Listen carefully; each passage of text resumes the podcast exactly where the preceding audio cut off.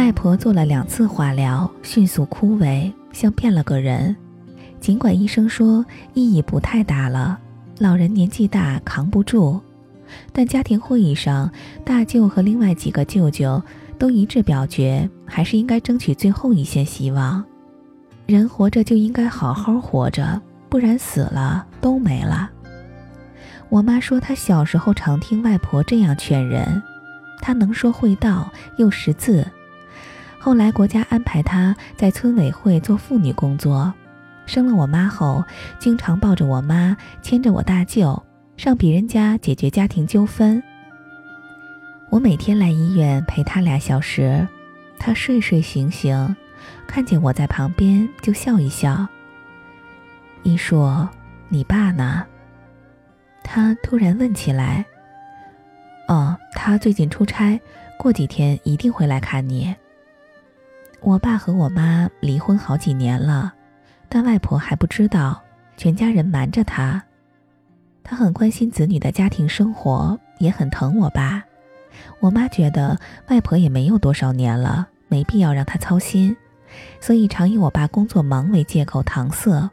逢年过节，我爸也配合着过来看看，聊聊天儿，待不了太久就走了。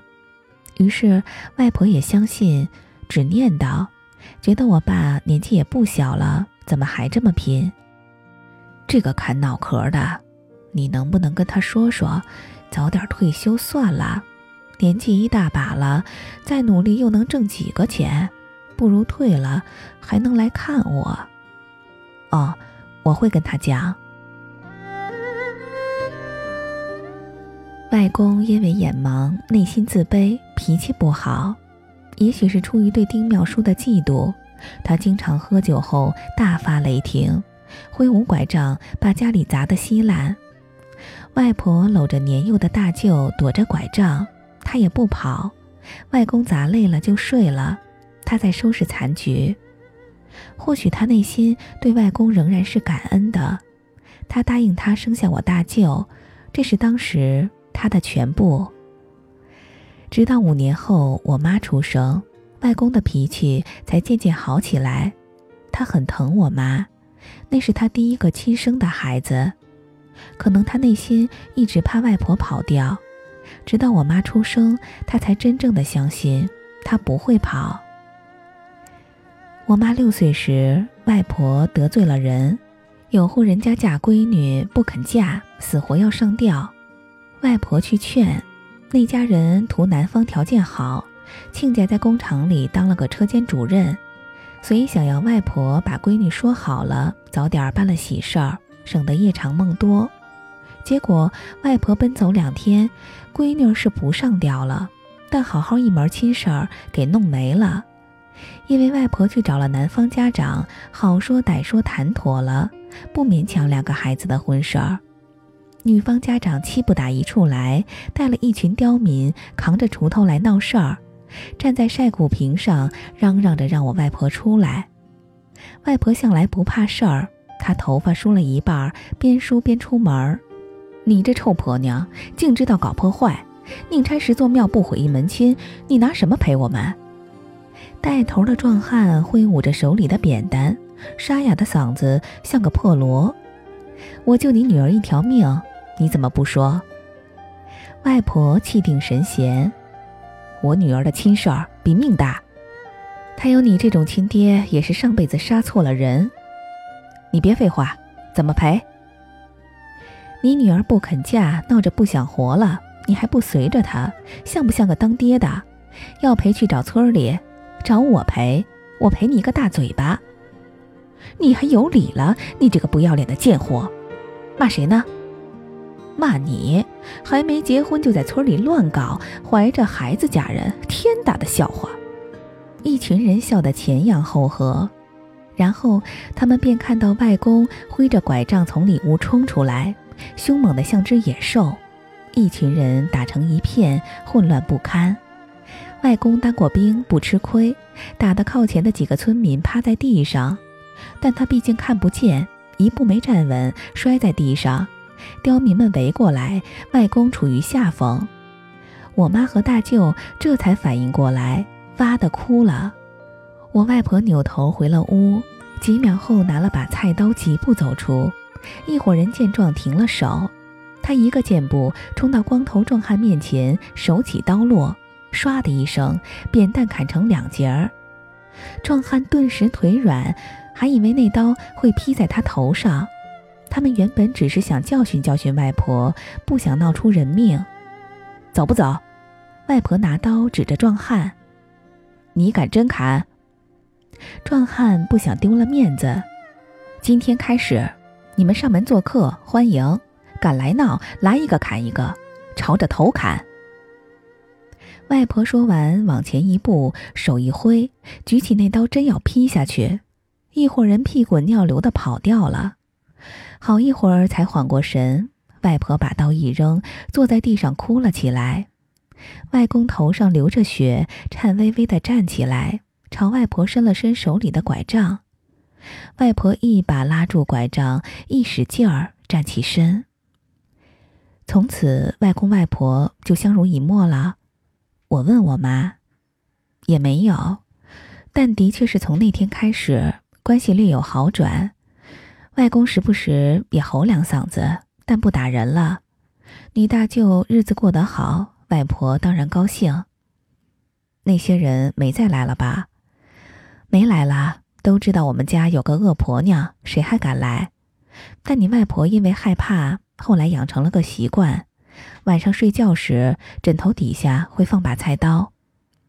那外公还打外婆吗？不打了。晒谷坪一战之后没多久，外婆怀上了三舅。有天早上，外婆和外公刚做完早请示。早请示是当年很流行的一种祝颂仪式。这个时候，家里来了一个村领导，说县里搞学习毛主席语录积极分子讲用会，请外公作为积极分子代表村里去讲话。领导看到外婆挺着大肚子，为难地说：“村里会安排人来陪外公，外婆就不用去了。”可是外婆连连摆手：“那不行，我要去的。老头看不见，别人带不了，不能给组织添麻烦。”第二天，外婆一手牵着我妈，一手牵着外公，翻过山，走了十几公里，到了县城，找了个招待所住下。我妈说，讲用会上的外公很风光，激情万丈。他举着长六十公分、宽五十公分的盲人版毛主席语录，带领全场一起唱《东方红》。他满面红光地挥手打拍子，孔武有力，声如洪钟。每个人都激动地站起来跟着唱。那是外公少有的经历，尽管我妈和舅舅们都没有见过外公战场上的勇猛。但在那一瞬间，我妈说似乎感受到了。现场掌声雷动，外婆在台下跟着一起鼓掌。外公讲完下台，被话筒线绊了脚，摔在地上。外婆一个箭步冲上台，扶起他，还好没摔伤。嫂子来一个！有人大喊一声，所有的观众都起哄，一浪盖过一浪。我不会唱，我只会听。外婆有些羞涩地对着话筒说，然后给外公整整衣领，牵着他下台，笑得很开心。我妈说，回家的路上，外婆一直哼着《东方红》。外婆后来又生了四舅，外公听到小孩哭闹的声音，就绽开笑颜。外婆忙里忙外，大舅和我妈很懂事儿。一家人的日子过得很充实。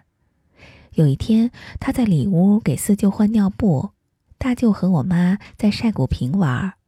他听见我大舅喊了一声“妈”，外婆擦了擦手，应了一声，走出去。他呆住了。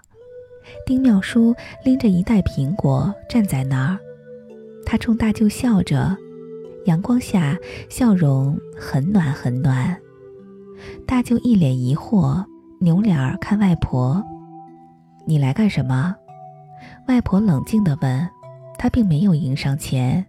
“你儿子满十二岁，我路过来看看。”他小声地说。可能他也听说了外公的脾气。你走吧。我就走，只是来看看。看到了，那你走吧。买了几个苹果，放那儿，我等他大了些会告诉他的，你放心。那我走了，你自己保重。我妈说丁妙书只来过这一次，不知道是不是他们有什么约定，以后不再相见之类。